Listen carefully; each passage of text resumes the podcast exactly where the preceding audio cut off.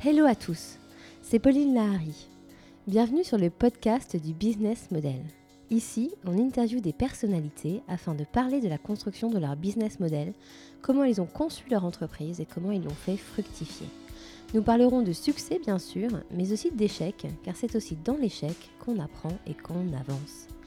Ce podcast s'accompagne d'un livre aux éditions Erol dont le titre est Votre business model sur mesure, la boîte à outils pour concevoir, entreprendre, agir et manager. Vous pourrez y retrouver tous les conseils et les outils indispensables pour rendre votre business model rentable. Nous sommes deux à avoir édifié ce projet, moi-même, fondatrice de MyCV Factory, et Alain Van Cotte, enseignant à Sciences Po Paris et ami de longue date. Je vous souhaite à tous une très bonne écoute et vous dis à bientôt. Aujourd'hui, nous interviewons Romain Rousseau. Alain Van Cotte. Euh, ben, bonjour euh, Romain, on, Bonjour. on est en plein cœur de Paris. Euh, il fait très très chaud d'ailleurs aujourd'hui. Euh, On a mis la on clim, se- euh, on a mis la clim. Euh, et on va parler avec vous Romain de euh, votre entreprise bien sûr. Alors je crois que je n'ai pas tout compris d'ailleurs. Parce que euh, il y, a, il y a- il y a deux noms d'entreprises que, euh, que j'ai en tête. Il y a JR, JRR Conseil d'une part et puis euh, FL Hôtel Transaction d'autre part. Alors juste peut-être une petite clarification sur le sujet et puis euh, on entrera dans le vif de celui-ci juste après. Alors en ce qui concerne le nom des deux sociétés, j'ai créé la société GRR Conseil en 2011 et je travaillais à l'époque pour une autre euh, société qui s'appelait Études Pédron Morin et euh, depuis deux ans, donc euh, fin 2016, euh, nous avons créé une nouvelle marque qui s'appelle Eiffel Hôtel Transaction qui est donc le nom commercial de GRR Conseil. D'accord. Donc ça, tout a commencé en 2011. Tout a commencé, la société a commencé en 2011 mais moi mon parcours en 2009 en tant que 2009. stagiaire. voilà. en tant que stagiaire. Euh, après des études commerciales, des études de commerce, Ce et ce qui- euh, absolument. Et donc, euh, bah, c'est pas si, fréq- pas si fréquent, pardon, qu'on voit des, des tout jeunes, pardonnez-moi, mais en tout cas à l'époque, À euh, l'époque, oui, effectivement. des tout jeunes qui se lancent comme ça dans, dans l'immobilier avec, euh, bon, j'imagine l'apprentissage du métier, mais très vite des velléités créer quelque chose. Alors, premièrement, la première chose en fait qui m'a fait donner envie de travailler dans ce métier, c'est que mes parents sont hôteliers. Alors, ce métier-là, j'ai pas pu l'inventer, mais euh, plus jeune, en fait, j'ai toujours baigné dans ce monde de l'hôtellerie. C'est un monde qui m'a toujours intéressé. Et euh, à la période du lycée, j'ai rencontré en fait la personne qui euh, s'était chargée de la transaction des hôtels de mes parents. Et en rencontrant cette personne, j'ai euh, commencé à prendre goût à son métier et je me suis dit que plus tard, pourquoi pas euh, faire comme lui, donc de la transaction d'hôtel. Donc cette euh, velléité remonte à, à bien longtemps, effectivement. Il y a un peu d'atavisme alors. Bah, mais le problème, c'est que en ayant commencé dans ce métier assez jeune, euh, j'ai eu quelques soucis en fait au début avec le, le- le monde de l'entreprise, parce que quand vous commencez dans ce monde-là à 21, 22 ans, autour de vous, on vous regarde euh, assez bizarrement et euh, on manque un peu de crédibilité. Mais euh, heureusement, ayant baigné dans ce monde de, l'hôtellerie depuis mon plus jeune âge, j'ai réussi petit à petit à faire mon trou et à que mes clients me fassent de plus en plus confiance. Et alors, en dehors de la, du métier de, de vos parents, qu'est-ce qui, qu'est-ce qui vous attirait? Qu'est-ce qui fait que un hôtel ou un ensemble d'hôtels ou des transactions liées aux hôtels, l'expression des... Qu'est-ce, qu'est-ce qui fait que ça peut attirer un, un jeune qui n'a pas fait euh, d'école hôtelière? Absolument pas, non. Mais bah, la première chose, euh, depuis assez jeune, en fait, j'ai vu mon père euh, indépendant. Et bah, je voulais avoir à peu près le même parcours, parce que mon père, pour moi, a toujours été un modèle. Et je souhaitais être mon propre patron depuis mon plus jeune âge. Donc c'est vrai que ça m'a aidé un petit peu à tracer mon parcours. Mais l'hôtellerie, pour moi, c'est un monde qui est tellement complet, et euh, notamment le monde de la transaction. Euh, vous rencontrez tous les jours énormément de personnes. Vous avez affaire à des banquiers, à des notaires, à des avocats, et tout simplement à une euh, multiculturalité dans ce monde de l'hôtellerie, notamment parisienne. Vous avez des personnes de tous les horizons. Et c'est très enrichissant culturellement parlant et professionnellement. Alors, le monde de l'hôtellerie à Paris, euh, c'est pas uniquement le monde des, des palaces, hein, des 5 étoiles, Non. qui euh, occupe euh, le devant de la scène. Euh, je crois qu'il y a euh, à Paris un, un taux de remplissage extrêmement fort des hôtels, de l'ordre de 80% C'est ça, euh, en- moyenne. Et que ça, bon, ben, ça pose question, parce que du coup, on se dit que euh, l'offre doit être euh, un peu juste par rapport à la demande, qu'on ne voit pas très bien où sont les perspectives euh, de croissance du parc hôtelier. Et là, vous vous trompez. Et là, je me trompe lourdement, donc vous allez me corriger. Non, on peut croire que le, le taux d'occupation de 80% euh, est assez important, mais depuis des années et depuis toujours, il y a énormément de construction euh, d'hôtels dans Paris. Alors ça paraît incroyable, mais euh, que ce soit en région parisienne où là on peut comprendre qu'il y a des espaces à développer, même dans le centre de Paris, dans les quartiers de Madeleine par exemple, vous avez énormément de bureaux euh, qui sont reconvertis en immeubles d'hôtels. Tout simplement parce que les loyers devenaient trop chers en fait pour les euh, sociétés et bah, la plupart des grosses sociétés ont déménagé en banlieue parisienne. Et la meilleure façon de restructurer cet établissement, c'était d'en faire un hôtel. Et donc vous avez aujourd'hui des 150, 200 chambres qui s'ouvrent euh, tous les ans dans le centre de Paris, À partir d'immeubles de bureaux, à partir d'immeubles de bureaux. qui eux-mêmes étaient pour euh, un certain nombre d'anciens immeubles d'habitation. euh, Exactement. on revient un peu à leur fonction initiale Exactement. sous, sous- sous une autre forme. Il y a combien d'hôtels à Paris actuellement? Il y a environ euh, 2000 hôtels à Paris. Demi-hôtels. Le classement est un peu obscur parce que c'est vrai que vous avez euh, tous les hôtels référencés, mais vous avez aussi beaucoup d'hôtels préfecture, euh, des hôtels sociaux qui sont parfois un peu camouflés. Vous avez aussi des hôtels qui sont pas forcément euh, de tourisme. Mais globalement, on compte environ 2000, euh, 2300 hôtels à Paris. C'est quoi un hôtel qui n'est pas un hôtel de tourisme? C'est un hôtel qui est fait pour le social, en fait, où Ah vous oui, logez voilà, les personnes D'accord, d'accord. Dans le besoin.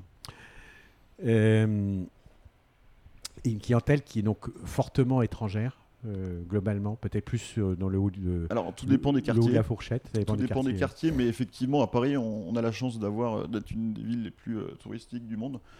Effectivement, la clientèle est, euh, je dirais, 60% touristique. Mais tout dépend des quartiers. Et vous avez des quartiers qui sont 50-50 entre le corporate et le tourisme, et des quartiers, par exemple, comme le 5e ou le 6e arrondissement Saint-Germain, où vous avez euh, quasiment 90% de, de touristes. Donc du coup, vous connaissez Paris comme votre poche, là. Alors, j'ai une chance, c'est que je suis amoureux de la ville de Paris, et euh, c'est un grand plaisir que de me balader dans Paris. Euh, Et euh, il y a une chose qui est assez euh, frappante en fait quand vous ne connaissez pas ce secteur, c'est que vous vous rendez pas compte à quel point euh, il y a des hôtels à tous les coins de rue. Et quand vous prenez conscience de ça, vous vous rendez compte que tous les 50 mètres ou 100 mètres, vous avez des hôtels partout autour de vous. C'est vrai, c'est vrai. Quand on lève un peu le nez, euh, c'est vrai. Bon, on y reviendra d'ailleurs sur ces petits hôtels entre guillemets euh, euh, qui ont composé l'architecture hôtelière de Mhm. Paris au fil du temps. Vous disiez qu'il y a des hôtels qui se construisent, donc il y a euh, une offre qui est en train de s'élargir, qui est appelée à, à s'élargir. Néanmoins, euh, les prix sont assez tendus. Paris est cher sur le, le plan hôtelier. Pour une nuitée en moyenne, enfin, parlons pas des 5 étoiles, mais en- dans un hôtel entre 2 et 4 étoiles, une nuitée à, à Paris, euh, le prix moyen c'est quoi? C'est deux- euh, c'est 250 Ça varie 300 beaucoup. Non, bah non, beaucoup moins, ça va vous étonner, mais on ah est plutôt à 130 euros. Ah oui? Ouais, voire moins. D'accord. Vous avez plein d'hôtels dans Paris qui sont à moins de 100 euros en prix moyen sur l'année. Et donc ça, euh, je ne sais pas comment ça se compare par rapport aux, aux capitales- aux autres capitales étrangères, mais par rapport au, au marché français, ça n'est pas, euh, les prix n'étant pas super élevés, euh, ça ne booste pas particulièrement le prix des transactions. Qu'est-ce qui booste Alors, le prix des transactions? C'est le foncier? Non, non, trompez-vous, les, les- les prix sont quand même relativement élevés à Paris. On vous parle de moyenne avec 120 euros ou 130 euros de prix moyen. Mais dans la plupart des 3 étoiles supérieures ou 4 étoiles, vous avez euh, aujourd'hui des chambres qui se louent à 200, 250 euros. Et la pression, par exemple, au mois de juin est tellement forte qu'un hôtel qui loue normalement ses chambres euh, 150 ou 200 euros va pouvoir les louer 400 euros euh, à des périodes comme ce week-end, au mois de juin. D'accord. Et, euh, et donc effectivement, la transaction est poussée euh, par ce prix moyen en fait qui augmente tous les ans euh, depuis une quinzaine d'années à peu près. Vous êtes en croissance constante. Effectivement, il y a eu un pic, euh, une crise en 2016 avec les attentats. et à la fois Airbnb. Vous avez une chute euh, sur deux ans de 30% de chiffre d'affaires, mais qui a vite été rattrapée en fait. Et euh, tous les ans, les chiffres d'affaires sont en constante évolution, non pas avec le taux d'occupation, mais avec le prix moyen. Donc Paris devient de plus en plus cher. Paris devient de plus en plus Et cher. tout simplement, en fait, vous dites le, le- le- le- le nombre d'hôtels évolue tous les ans à Paris, mais euh, la clientèle euh, changeant énormément. Aujourd'hui, la clientèle, surtout américaine, souhaite des grandes chambres. A des établissements qui étaient par exemple 40 chambres en 3 étoiles vont passer à 25 ou 30 chambres en, en 4 étoiles. Donc vous perdez en capacité euh, globalement dans Paris, mais vous augmentez le prix moyen. D'accord, Et c'est pour ça que vous avez à côté de ça des constructions euh, qui rééquilibrent un peu le marché. d'accord. Alors, reviens un tout petit peu sur, sur vos débuts. On est rapidement passé dessus. Euh, donc, de stagiaire, vous êtes euh, devenu euh, collaborateur d'une agence immobilière qui était Alors, déjà. Ce n'est pas une agence immobilière qui est une agence de transaction d'hôtels. Pardon, pardon, pardon. Je, me corrige. Je ne, je ne le referai plus. Du- D'une agence de transaction d'hôtels. Et puis, euh, de là, donc, vous avez créé votre propre affaire Exactement. avec euh, d'autres associés? Non, ma première, en fait, le, concept dans notre secteur d'activité à Paris, globalement, vous avez une marque euh, qui était à l'époque étude Pedro Morin pour moi, et vous avez des agents commerciaux qui créent eux-mêmes leur propre structure. En fait, on est tous indépendants. Personne n'est salarié d'une d'une société. Euh, ici, nous sommes quatre euh, à effet l'hôtel Transaction. Nous n'avons aucun salarié, nous sommes tous indépendants.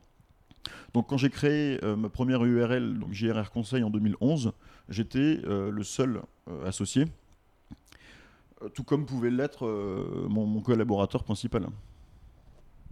Et par la suite, Et par la suite, en fait, même si vous n'êtes pas lié enfin, par des contrats, Oui. vous êtes lié professionnellement et d'amitié avec ces personnes, donc vous travaillez ensemble dans le même cabinet sans pour autant être lié contractuellement. Et alors, aujourd'hui, vous avez- il y a une équipe de. Nous de- sommes quatre. Vous êtes quatre. Et il y a des domaines euh, plus particulièrement euh, dont chacun s'occupe.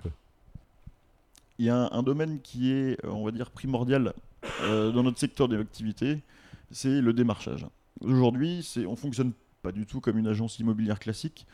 Euh, le nerf de la guerre, c'est les produits qu'il y a sur le marché, et les produits, en fait, ne viennent pas du tout vers vous, il faut aller les chercher.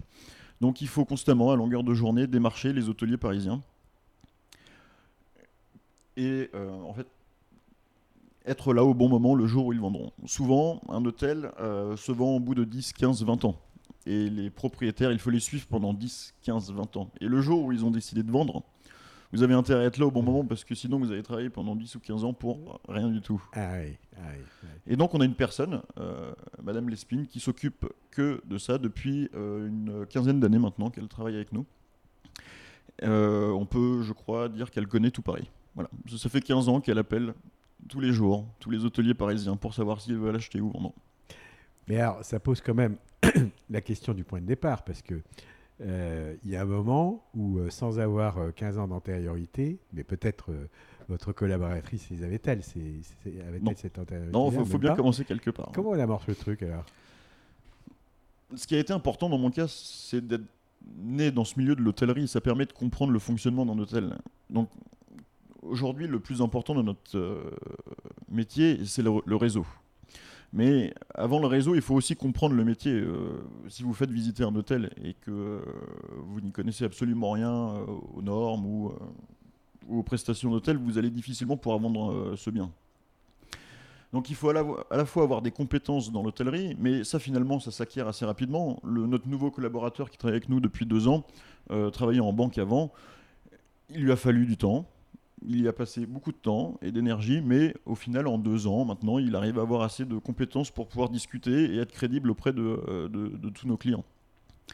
Mais le plus important c'est le réseau, et le, le réseau bah, ça se crée tous les jours en, en allant déjeuner, en, euh, en rencontrant les hôteliers. Et alors, votre toute, toute première affaire, vous vous en souvenez? Ma toute, toute première affaire, je m'en souviendrai effectivement toujours, c'est pas très loin d'ici, c'est euh, à côté des grands boulevards euh, Cité Bergère. Euh, C'était un client qui avait déjà fait euh, le tour de Paris, il avait déjà visité des hôtels depuis deux ans, il avait, euh, mais il n'avait pas trouvé quelque chose qui l'intéressait, puis il est venu taper à notre porte, et il se trouve qu'il avait mon âge à l'époque, il devait avoir 22 ou 23 ans. Et je lui ai parlé d'un hôtel qui était à côté de nos bureaux, qui était à Bourse à l'époque. Et il m'a dit tiens, bah, allons le visiter aujourd'hui. On y allait dans la journée. Et, et le jour où il est venu dans notre cabinet pour voir les produits que nous avions à vendre, je lui en ai proposé un qui était typiquement sa cible, que personne ne lui avait proposé. Nous sommes allés le visiter dans la journée et il m'a dit c'est celui-ci que je veux. C'est une première expérience particulière parce que souvent dans nos métiers il faut visiter des hôtels et des hôtels et des hôtels avant que le futur acquéreur qui, était à l'époque primo-accédant la plupart du temps trouve son bonheur. Et lui, bah, ça s'est fait tout simplement en une journée. Le problème, c'est que c'est pas forcément la réalité parce que dans notre métier, il faut souvent 6, 8 mois, 1 an avant de se lancer et faire la première affaire. Donc la première affaire, moi, est venue assez rapidement, mais je crois qu'après, j'ai dû mettre euh, 8 ou 10 mois avant de, de, de- de faire la, la- la suivante. Ce qui est parfois un peu désespérant.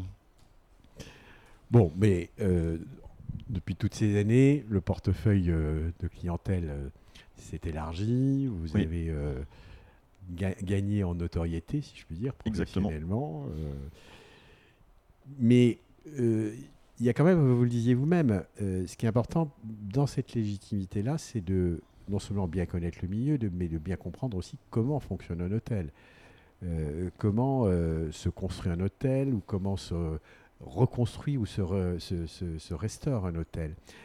Quel est, pour fixer un peu le- le- les ordres d'idées, la construction d'une chambre d'hôtel dont dans trois étoiles, donc euh, qui, dont le, le prix de la nuitée euh, moyen peut être de l'ordre de, de 200 euros, quelque chose comme ça Mhm. peut-être. Ça coûte combien de construire une... Enfin, je sais pas si on raisonne comme ça, mais ça On, on- on raisonne comme ça, effectivement, on raisonne euh, par chambre. Par chambre, on compte pour un 3 étoiles environ, mais tout dépend, parce que vous avez des gens qui, ont- qui, qui ont rénové les hôtels de manière artificielle, et puis d'autres qui vont aller bien plus en profondeur. On peut compter 20 000 euros euh, par chambre. En moyenne. En moyenne, parce qu'on peut aller vraiment beaucoup plus loin. Pour un hôtel 3 ou 4 étoiles, on peut aller à 40, 50 000 euros si vraiment on a envie de faire quelque chose de, plus luxueux. Parce vous allez avoir plusieurs types d'hôteliers, et ça c'est important. On sait que vous avez beaucoup d'hôteliers qui achètent des hôtels complètement rénovés. Ils vont faire les travaux, ça va prendre 6 mois. Et tout de suite après, en fait, après l'ouverture de l'hôtel, ils vont revendre à euh, un primo-accédant ou quelqu'un qui n'a pas envie de faire les travaux, parce que ce n'est pas le métier, et qui va s'installer dans un hôtel euh, clé en main. D'accord. Donc vous avez ces personnes qui sont pas réellement hôtelières et euh, qui sont juste là pour faire des travaux, Des marchands de biens. si vous voulez, un Ah, peu. un Ils peu sont pas du tout hôteliers tous les jours, Ouais, mais ouais, ils sont là, ils connaissent l'hôtellerie parfaitement, ils savent ce qui plaît chez les, aux clients et ils savent faire les travaux. Et en- bon, en général, ces gens-là sont là dans le but de faire une plus-value et donc vont forcément faire moins de travaux et plus de superficiel Mhm. qu'un client qui euh, veut rénover son hôtel et y rester euh, 15 ou 20 ans. Donc on voit des grosses euh, disparités euh, dans les montants de travaux. Et quand on prend la, la place de Paris, entre construire un hôtel ou restaurer ou transformer un immeuble de Mhm. bureau, hein, c'est l'exemple que vous preniez tout à l'heure, c'est à peu près le même, le même coût? Ça se ressemble Finalement, ça coûte beaucoup plus cher de, de transformer un de hôtel. transformer Ouais. Ouais. Déjà, il faut que l'immeuble que vous achetiez ait une commercialité. Ouais. Sinon, il faut l'acheter et ça, ça coûte encore plus cher au mètre carré. Ouais. Mais souvent, quand vous avez un immeuble euh, bah, qui n'est pas destiné euh, à l'hôtellerie, il faut reprendre tous les planchers, il faut refaire toute la tuyauterie. Et ça vous coûte souvent beaucoup plus cher qu'un hôtel existant où finalement vous avez déjà plus ou moins euh, tout en place. D'accord. Même si vous redistribuez un peu les plateaux. euh. Mais il y a, il y a beaucoup de petits hôtels à Paris euh, qui Ah, beaucoup, sont oui. des, des habitations assez anciennes, Oui. où j'imagine que euh, les normes ne sont pas forcément euh, que ce soit en, en- isolation, en insonorisation, en sécurité. Alors l'insonorisation fait simplement. pas partie des normes. Ça fait pas partie des normes Non. déjà. Bon. Mais les normes sont exactement les mêmes que dans les établissements plus importants. D'accord. Vous avez euh, une catégorie euh, au-dessus de 99 personnes dans votre établissement où là les normes sont bien plus importantes et la plupart des hôteliers parisiens cherchent absolument à être euh, à cette limite des 99. Sinon on vous impose un deuxième escalier de secours et si vous connaissez un peu les immeubles parisiens, comment allez-vous faire un, immeuble, un deuxième escalier de secours? Donc le but du jeu c'est d'être en dessous de, ces 99 personnes. Mais que vous ayez 13 chambres ou euh, 50 chambres, en général vous allez avoir les mêmes normes. Ce qui est assez problématique pour les petits établissements, du coup. Parce qu'il n'y a pas forcément la place pour euh, faire une chambre handicapée, notamment, ou, la- ou- ou les normes incendie. Ouais, bien sûr. bien sûr, bien sûr. Il y a eu un accident ou deux il y a quelques années et euh, les normes sont drastiques euh, en ce qui concerne les, les incendies euh, dans l'hôtellerie. Donc vous, vous êtes un intermédiaire Exactement. entre le vendeur et l'acheteur. Donc on a bien compris que vous devez être aux aguets, si je puis dire, par rapport à, à tout ce qui est susceptible de se vendre euh, à court, moyen ou long terme. Euh, et, puis, euh, et puis les acheteurs. Le profil des acheteurs, c'est... c'est- c'est- il est de, il est Ah, ça, ça a beaucoup changé quand je suis arrivé dans le, dans le cabinet en 2009.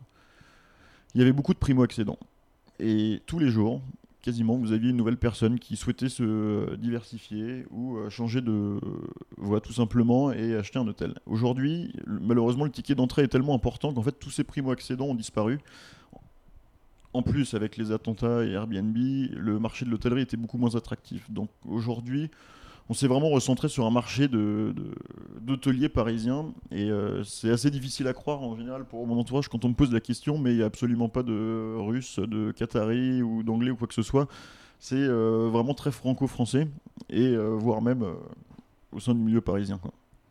Donc ma clientèle finalement, moi c'est à 90%, voire 95% une clientèle d'hôteliers parisiens qui est installée déjà depuis plusieurs années, voire des générations. Et qui cherchent donc à, à élargir, à, élargir. leur parc euh, Voilà. en, ayant, en étant propriétaire. Donc en général, soit ils vont céder le- les établissements les plus anciens ou les plus petits pour acheter plus grand. Finalement, un hôtel se rembourse en 10 ans, ce qui est assez rapide. Et euh, au, au bout de 5 ou 6 ans, ça commence vraiment à être intéressant de revendre son établissement euh, et de repartir sur un nouveau projet. D'accord. Donc il y a un turnover. Il y a un euh, turnover qui est assez important. hein. qui est- Ouais. et qui entretient le business. Vous euh, avez des clients chez nous euh, qui changent d'hôtel tous les 3 ans. Ah oui. Ouais. Ouais. Et ce ne sont pas des gens justement qui gardent leurs hôtels. Par contre, vous avez des familles de plus en plus euh, qui s'installent sur Paris et qui eux veulent étendre leur parc et qui ne revendent quasiment jamais. Mais euh, voilà, cherchent euh, les beaux établissements parisiens. Et donc les étrangers, dans l'ensemble, n'ont pas encore pénétré sur ce marché. euh, Absolument, pas, pas sur notre marché. Quoi. Dans- sur le marché du jusqu'aux 4 étoiles, euh, vous n'avez quasiment aucun étranger. Parce que on, est, on l'évoquait tout à l'heure, euh, la partie foncière, bon, on parlera peut-être également d'autres, d'autres villes, d'autres capitales étrangères, mais quand même est assez déterminante dans le prix d'un, d'un hôtel. Alors, figurez-vous que non. Non? Puisque 90 ou 95% de nos ventes sont en fait des ventes de fonds de commerce. D'accord. Donc les propriétaires des murs vendent très rarement leurs murs. Donc aujourd'hui, vous achetez euh, un droit au bail. On achète un droit au bail. Voilà, qui vous coûte cher, puisqu'en général, à Paris, on- en moyenne, on est plutôt, on est autour de 5 fois le chiffre d'affaires, ce qui est euh, très élevé par rapport à n'importe quel autre secteur. Si vous achetez un restaurant, vous achetez une fois le chiffre d'affaires. Dans l'hôtellerie, vous achetez 5 fois le chiffre d'affaires. Donc le ticket d'entrée est très important, et ça, c'est sans les murs. Sans les murs, parce que, encore une fois, les propriétaires de murs, souvent, sont des grandes familles qui euh, préfèrent garder leurs murs, et, euh, et ça leur fait des revenus importants. Et ça, ça a été vrai aussi. Je ne sais pas si vous avez été euh, mêlé de près ou de loin à ces transactions-là pour les, les 5 étoiles qui, ont changé de main à Paris ces dernières années. Ça ne concernait que le fonds de commerce où les murs sont devenus la propriété de je ne sais quel euh, Qatari ou, ou Saoudien. Bah, c'est vrai que les murs, en général, comme on dit, c'est un investissement assez lourd. C'est un investissement, c'est de la pierre. Et c'est pas un investissement qui va intéresser l'hôtelier euh, moyen. L'hôtelier moyen, lui, ce qu'il va chercher, c'est euh, faire du chiffre d'affaires et avoir une rentabilité à la fin de l'année. Quand vous achetez des murs, vous euh, bloquez une grosse somme d'argent qui va vous empêcher en fait d'évoluer et, euh, et d'étendre votre parc hôtelier. Donc la clientèle qui achète des hôtels murs et fonds sont souvent une clientèle euh, supérieure qui cherche vraiment à s'installer euh, et acheter de la pierre à Paris. Mais ça reste des grosses familles françaises. Vous n'avez pas de d'étrangers. les, les- Alors pour les palaces, oui, c'est complètement différent. effectivement, vous complètement avez différent euh, palaces, cette ouais. catégorie de personnes. Mais c'est un marché moi que je maîtrise euh, pas et que je connais finalement assez peu. D'accord, d'accord. Donc dans l'ensemble, les clients sont des, enfin, des exploitants, C'est-à-dire, ils achètent l'hôtel pour l'exploiter. Euh, et qu'en est-il des, des, des hôtels qui sont, euh, qui sont en franchise? Est-ce qu'il y a euh, une partie du marché qui, qui existe? Parce que là, on est sur les... Les indépendants. on parlait des indépendants. Est-ce que, au regard des grandes chaînes, les, les, franchisés ont une certaine liberté de manœuvre pour changer de, de propriétaire du fonds de commerce oui, en fait, n'importe qui peut être franchisé. En fait, il suffit juste de respecter un, cahier des charges. Le fait est qu'à Paris, Paris est une ville tellement touristique que moi, je trouve ça un petit peu absurde souvent de, faire appel à ces franchisés en fait pour, pour avoir une marque dans Paris. En final, euh, quand vous êtes dans le centre de Paris, euh, il est inutile de s'appeler Accor ou enfin d'avoir une marque Accor ou Best Western. Mhm. Le monde vient tout seul et souvent c'est une charge supplémentaire qui vous coûte, qui coûte assez cher à l'hôtelier. Donc finalement, dans le centre de Paris, il y a assez peu de franchisés. Quoi. Mais il y a une liberté, euh, chacun fait ce qu'il veut. Donc si vous voulez acheter un hôtel et puis euh, être franchisé CBH Western, il n'y a absolument aucun souci. Quoi. Alors on va revenir un peu sur le, business model euh, de, de l'agence, de l'entreprise. bon, on a bien compris le, les fondamentaux, si je puis dire, du, du commerce. Il faut quand même à la fois de l'expérience, un peu de calcul économique, mhm. et puis euh, des, talents commerciaux pour euh, trouver le, bon niveau de rémunération d'une transaction. Ça se fait comment? Ça se fait sur la base d'un pourcentage? Il y a une partie en honoraire Comment ça, comment ça se passe? Alors, pour une session d'hôtel, il y a un calcul qui est euh, très simple, théorique une transaction se fait en fonction euh, du chiffre d'affaires de l'hôtel. Donc comme je vous le disais, en général, en moyenne à Paris, on vend un hôtel 5 fois le chiffre d'affaires. Euh, le, problème, c'est que ça, c'est le côté théorique. Et le, vrai marché se situe, en fait, bah, les prix de marché sont liés à l'offre et la demande. Comme vous avez énormément d'acheteurs aujourd'hui sur Paris et très peu de vendeurs, souvent les prix sont plus élevés euh, que ce qu'il ne devrait être. Donc aujourd'hui, pour acheter une affaire à Paris, les banquiers vont vous demander minimum 50% d'apport, alors qu'il y a 10-15 ans, on pouvait vous demander 30% d'apport pour la même chose. Finalement, les chiffres d'affaires n'ont pas euh, ont, évolué, mais pas autant euh, que le, prix des hôtels. Donc il faut apporter beaucoup plus d'argent aujourd'hui pour avoir la même chose qu'hier. Bon, finalement, est-ce que c'est si étonnant que ça Tout a évolué, tout a pris énormément avec le passage à l'euro et avec l'inflation. Et donc, une, voilà, une transaction, en moyenne, on va dire qu'on achète 5 fois le chiffre d'affaires. Et sur Paris, on achète aussi, on utilise beaucoup le, euh, l'EBE, l'excédent brut d'exploitation. Euh, et aujourd'hui, quand on achète bien sur Paris, on achète 12 fois l'EBE. Ce qui ça peut paraître complètement aberrant pour, euh, pour d'autres secteurs d'activité. Ce multiple de l'EBE, on n'y prêtait pas beaucoup attention avant 2016, avant la crise. Mhm. On regardait uniquement le chiffre d'affaires, mhm. sans regarder à la fin ce que ça rapportait. Mhm parce que finalement tout allait bien, tous les ans les chiffres d'affaires augmentaient, et tout allait pour le mieux dans le meilleur des mondes. Sauf qu'en 2016, quand la crise est arrivée, euh, il y a eu beaucoup d'hôteliers qui ont été en difficulté, parce qu'ils achetaient des hôtels à des prix élevés, avec une rentabilité euh, proche de zéro. on achetait sans problème 20 ou 25 fois le BE, en fait, euh, encore avant 2016. Parce que ce qui comptait, c'était le chiffre d'affaires. Maintenant, on regarde beaucoup plus. Donc, le, multiple de l'EBE est, euh, est aujourd'hui primordial dans une, vente de télé. Et nous, en tant qu'intermédiaire, nous sommes rémunérés, rémunérés euh, de manière classique avec une commission comme les agents immobiliers classiques.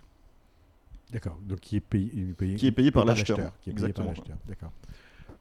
Il y a eu des périodes où, euh, où, les vendeurs participaient ou même payaient la commission, mais finalement, comme c'est l'offre et la demande, aujourd'hui, comme vous avez beaucoup plus d'acheteurs, il est normal que ce soit à l'acheteur de, de, payer la commission. D'accord. Et c'est une commission qui peut, le cas échéant, être négociée euh, en fonction Évidemment, du, rien profil de l'acheteur. Évidemment, rien n'est fermé. Tout est une question de négociation dans notre métier. Rien n'est fermé ça, doit faire 10 ans que je fais ce métier et ça m'est jamais arrivé de ne pas faire une affaire à cause d'une commission. Euh, c'est pas du tout mon éthique. D'accord, d'accord, d'accord. Euh, donc au, fond, euh, les compétences qui sont requises pour exercer ce métier, au-delà de l'appétence qu'on peut avoir hein, pour, pour le monde de l'hôtellerie, les compétences qui sont requises, elles sont de quelle nature? Financière, juridique, commerciale le plus important dans notre métier, c'est important de connaître les chiffres, de savoir manier euh, un tableur Excel pour faire un dossier de crédit avec un banquier. Mais finalement, ça c'est une seconde étape. Le plus important dans notre métier, c'est pas forcément d'être un bon commercial, mais c'est de connaître euh, son client, acheteur et vendeur, mais surtout l'acheteur, parce que finalement, la plupart du temps, il va visiter très peu d'hôtels dans sa vie. Vous, c'est votre métier, vous en visitez tous les jours et vous savez ce qui est bien pour lui, si vous faites bien votre métier. Alors que lui, c'est pas forcément ce qui est bien pour lui et c'est à vous de lui faire comprendre qu'il doit absolument ou pas acheter cette affaire. Et la plupart du temps, ils, ne seront pas convaincus et euh, si vous n'avez pas une relation de confiance avec vos clients, ils risquent de, de, penser que vous voulez absolument leur vendre cette affaire pour toucher votre commission. Et c'est là où c'est un peu dangereux. Il faut euh, leur faire comprendre que c'est la meilleure affaire pour eux, sans pour autant euh, voilà, passer pour des, euh, des gens malveillants qui veulent absolument vendre un hôtel pour prendre une commission. Et quand vous, vous, vous êtes avec un prospect, par la suite avec un client, bon, j'imagine qu'il y a un peu de concurrence quand même dans, dans Il y a le beaucoup de concurrence. la- Il y a très peu de cabinets, mais il y a beaucoup de concurrence. Il y a très peu de cabinets, mais beaucoup de concurrence. Euh, ils sont fidèles ensemble, les, les prospects ou les clients? C'est-à-dire une fois qu'ils sont euh, euh, un peu attachés à vous, ils, ils restent attachés à vous ou bien ils peuvent être un peu... euh, Il y a une petite volage. partie de la clientèle qui est attachée à nous. ouais. Mais on reste dans un monde de business et dans ce monde-là, en général, il y a très peu d'amitié. Donc effectivement, il peut y avoir un relationnel particulier. Mais euh, si mon concurrent va proposer un hôtel euh, qui correspond plus à mon client, il n'hésitera pas à aller acheter avec l'autre. Tout simplement parce que c'est le business. hein. Nous ne sommes pas là pour nous faire des amis, mais euh, voilà. Mais c'est vrai que quand on travaille dans la confiance et quand on lit des liens d'amitié, effectivement, c'est beaucoup plus agréable. Mais cela ne fait pas tout. D'accord. C'est un métier qui doit être assez prenant, euh, je veux dire, sur le plan de, euh, de l'esprit. euh, on y pense jour et nuit. On y pense jour et nuit, ouais. On y pense jour et nuit. On y pense jour et nuit, on y pense pendant les week-ends, on y pense pendant les vacances. Et, euh, et c'est quelque chose que mes amis ou mon entourage n'a jamais compris. Mais quand je suis en week-end, euh, bah, je suis impatient d'arriver, d'être lundi matin euh, pour continuer et pour reprendre contact avec mes clients. Et euh, pareil, quand je suis en vacances, euh, j'ai qu'une envie, c'est de rentrer de vacances pour recontinuer mes dossiers et puis, euh, et puis d'avancer, parce que c'est excitant en fait tout ça. Quoi. Ah oui, un, peu, un peu comme Colbert faisait, il se frottait les mains quand il arrivait à son bureau tous les matins. Exactement, c'est un vrai plaisir. Et c'est un vrai ça change tout, c'est un vrai Ouais. plaisir. Depuis 10 ans, je me lève tous les matins en ayant envie d'aller au bureau. Et je pense que c'est une chance bah, assez immense parce que c'est pas le cas de forcément Bien sûr. mon entourage. Bien sûr, bien sûr. Euh, alors, vous le disiez, Romain, il y a. C'est un petit monde, le monde de- des professionnels de la, Tout le monde transi- se connaît. de la transaction d'hôtel à Paris. Tout le monde se connaît, tout le monde s'observe. Euh, je ne sais pas si on se fait quelquefois des mauvais coups. euh, Souvent. Souvent, souvent. Donc, euh, c'est un monde euh, où euh, on ne fait pas de cadeaux. Vous Si vous connaissez des mondes euh, où il y a des cadeaux, je, je veux bien. Non, pas forcément. Quand il s'agit de, de business, Quand il s'agit d'argent, je crois qu'il y a. je crois que c'est il y a assez peu de cadeaux, hein. Effectivement, il y a assez peu de cadeaux. Bon, quelquefois, on se rend des services aussi. euh, On peut, on peut. Ça peut arriver. Euh, la logique de développement par rapport aux, aux perspectives du marché, bon, il y a euh, des perspectives qui existent sur le marché parisien, mais pour vous, pour euh, votre entreprise, pour votre agence, il y a des perspectives ailleurs. euh, on n'a pas parlé des, capa- des capitales étrangères. Vous savez un peu comment ça se passe dans les, euh, que ce soit à Alors, Londres, à Rome. je ne connais euh, pas forcément le marché des autres capitales, mais euh, ce qui est certain, en fait, c'est que chaque ville est très fermée et il n'y a absolument aucune ouverture pour les nouveaux. D'accord, d'accord. Il y a un marché qui est vraiment bloqué. C'est comme vous le disiez même à Paris, en fait, vous avez quoi 3, 4 intermédiaires, vous avez 3, 4 avocats qui, font, qui sont spécialisés dans la transaction d'hôtel, vous avez 3, 4 banquiers qui sont spécialisés dans la transaction d'hôtel, et les nouveaux ont beaucoup de mal à arriver. Et c'est aujourd'hui impossible d'arriver sur un marché euh, si vous n'avez pas de réseau. Impossible. Donc j'ai pensé, euh, pourquoi pas ouvrir une agence euh, à Nice ou dans n'importe quelle Mhm. ville euh, parisienne. Mais le marché est déjà verrouillé en fait de l'autre côté, parce que vous avez déjà tous les agents immobiliers ou de transactions qui se connaissent, qui sont liés avec eux-mêmes leurs propres avocats et leurs banquiers. Vous arrivez là-bas, en fait, vous n'avez aucune chance. C'est pour ça qu'il faut du temps pour. C'est très compliqué, ouais. C'est très compliqué de rentrer dans le marché. Et tout simplement, vous, vous faites ce métier depuis 10, 15, 20 ans. Quand vous voyez un petit nouveau arriver, euh, vous n'avez pas spécialement envie de lui faire de cadeaux. Bien sûr, bien sûr, bien sûr.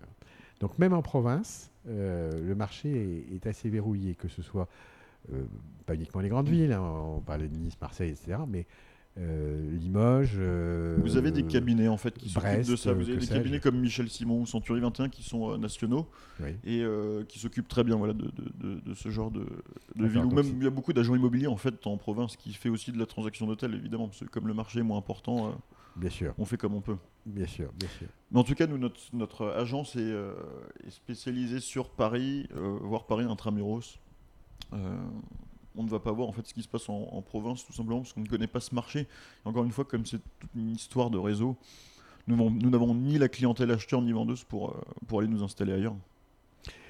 Et alors, dans les perspectives de, développement de l'agence, bon, euh, on, est sur Paris, hein, sauf euh, coup de chance hein, qu'une, je ne sais pas, une, agence immobilière, une agence de, de transaction en province ne trouve pas repreneur.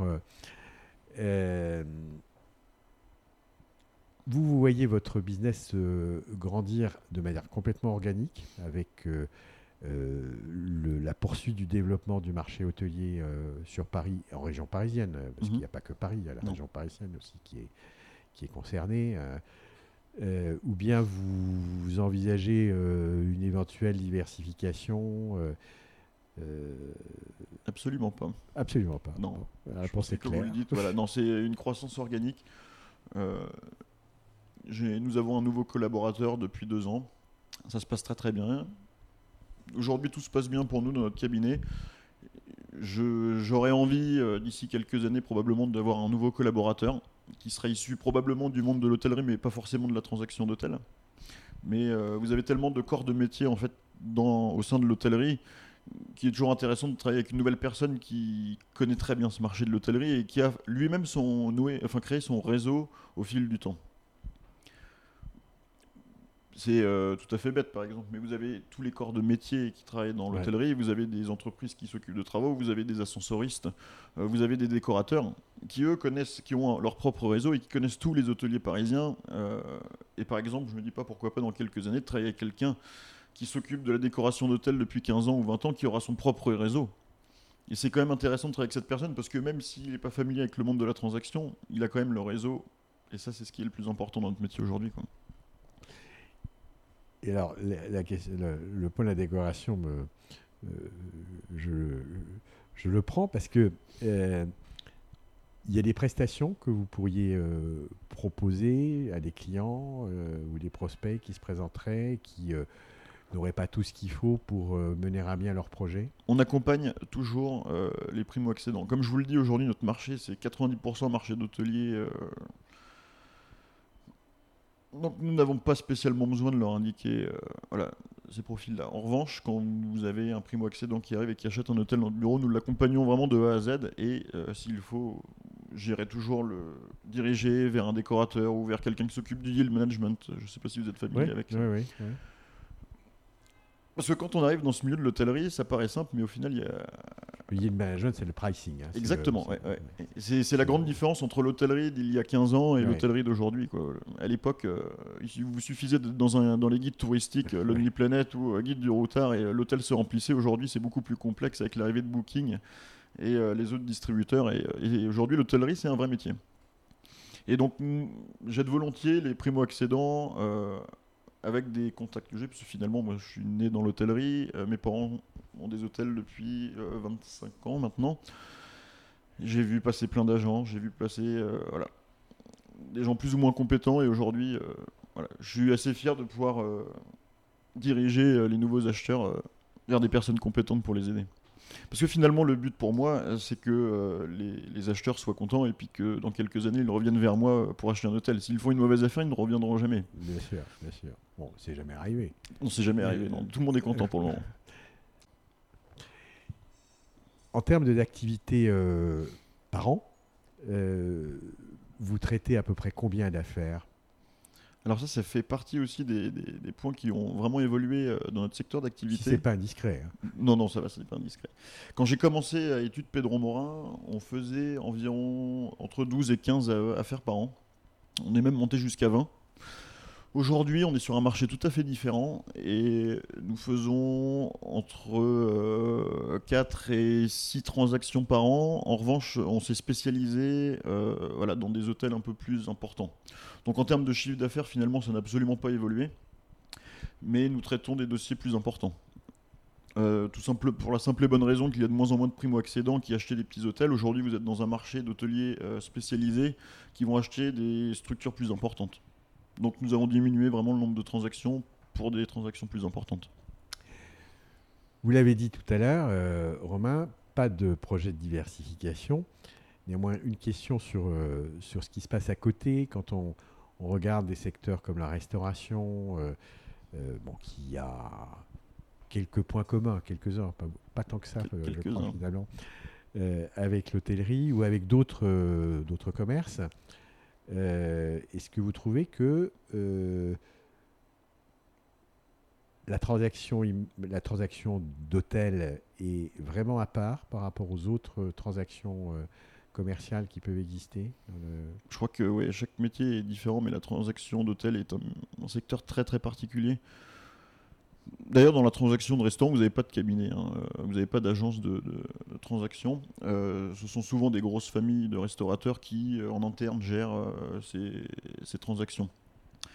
Comme je vous l'ai dit, dans la transaction d'hôtel, euh, c'est vraiment un secteur très particulier et vous avez toujours les mêmes banquiers, les mêmes avocats, parce que ce, secteur est tellement spécialisé. Si vous donnez votre dossier pour un dossier de crédit à un banquier qui ne connaît absolument pas l'hôtellerie, il ne saura absolument pas lire votre bilan et vous n'avez aucune chance qu'il vous finance. Euh, c'est simple, moi j'ai 100% de mes clients qui m'ont dit euh, mon banquier me finance, euh, bah, 100% ont échoué. Par contre, nos banquiers à nous qui savent financer de l'hôtel, à chaque fois qu'on y va, on, est, on a quasiment 100% de réussite. D'accord. Donc ça veut dire que vos concurrents sur la place de Paris, ils sont dans la même situation que vous. Ils restent sur leur, euh, sur leur créneau. Oui. Euh, ils ne font pas autre chose. Et qu'il n'y a guère que les réseaux nationaux d'agences immobilières qui euh, sont un peu plus généralistes, notamment par ce qu'elles peuvent faire en, en province. Exactement. Bon, vous avez un- on- nous avons un concurrent qui fait également des boulangeries. Voilà. D'accord. En fait, historiquement, beaucoup de bou- boulangers sont devenus hôteliers. Alors, c'est bien plus vieux que moi, mais je dirais il y a une quarantaine d'années. D'accord. Très bien.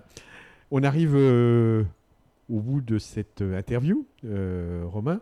Est-ce qu'il y a quelque chose qu'on n'a pas évoqué qui, serait spécifique de votre métier que vous aimeriez dire à nos auditeurs, à nos lecteurs? Hum, J'ai pas euh, spécialement réfléchi à cette question, mais en tout cas, je pense que si j'avais euh, un dernier mot à dire, c'est vraiment un métier de, passionné et passionnant. Et euh, tous les jours, je rencontre de nouvelles personnes et de nouvelles opportunités. Et, et pour rien au monde, en tout cas, je ne changerai de secteur d'activité. Voilà. Vous n'avez jamais rêvé d'être exploitant hôtelier vous-même Alors, mes parents étant hôteliers, Oui, euh, oui, oui. évidemment, la question s'est posée. Ma sœur elle-même travaille avec mes parents. Et toujours dans, le, dans la même volonté d'être indépendant. euh, voilà, pour le moment, je préfère euh, être indépendant, avoir créé ma société. Pour le moment, tout se passe bien. Mon chiffre d'affaires est en croissance depuis la création en 2011. Donc, pour le moment, tant que tout va bien, pourquoi s'en priver? Bon, ben alors on, on- on vous souhaite bon vent pour la suite. Romain, Merci beaucoup. Et merci de, de nous avoir euh, accueillis. Je vous en prie. Hello à nouveau. Nous espérons que l'épisode vous a plu et que vous aurez appris quelque chose de nouveau. Je rappelle que tous les épisodes sont disponibles sur les plateformes habituelles SoundCloud ou iTunes. Et si vous suivez nos aventures et aimez tout notre travail, n'hésitez pas à venir nous le dire en commentaire sur Instagram, at mycvfactory.com ou sur LinkedIn sur nos propres profils. Vous pouvez aussi nous ajouter des étoiles sur iTunes, cela aidera vraiment à faire connaître le podcast et le livre par la même occasion, que vous pouvez d'ailleurs vous procurer sur Amazon, la FNAC et bien d'autres enseignes encore. Je vous souhaite une super belle journée et vous attends la semaine prochaine pour un nouvel épisode riche d'apprentissage et d'enseignement. À très vite